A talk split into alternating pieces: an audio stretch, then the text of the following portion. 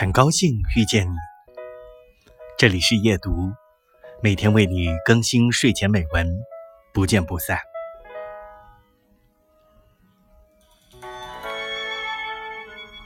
认真的对待一件事，就足够我们开心很久了。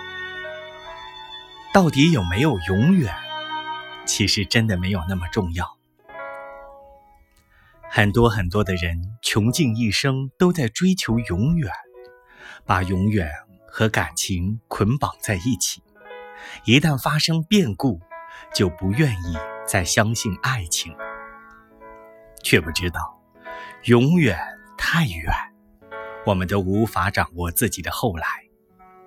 更重要的是，当下说出永远的认真，是他的认真和你的认真。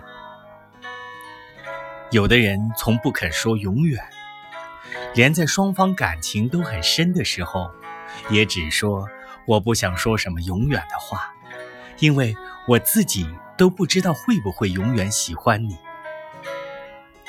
我不喜欢这样的人，并不是因为他们说的不是真心话，而是我觉得这样的人一开始就不相信永远，他们缺乏爱一个人的认真和热忱。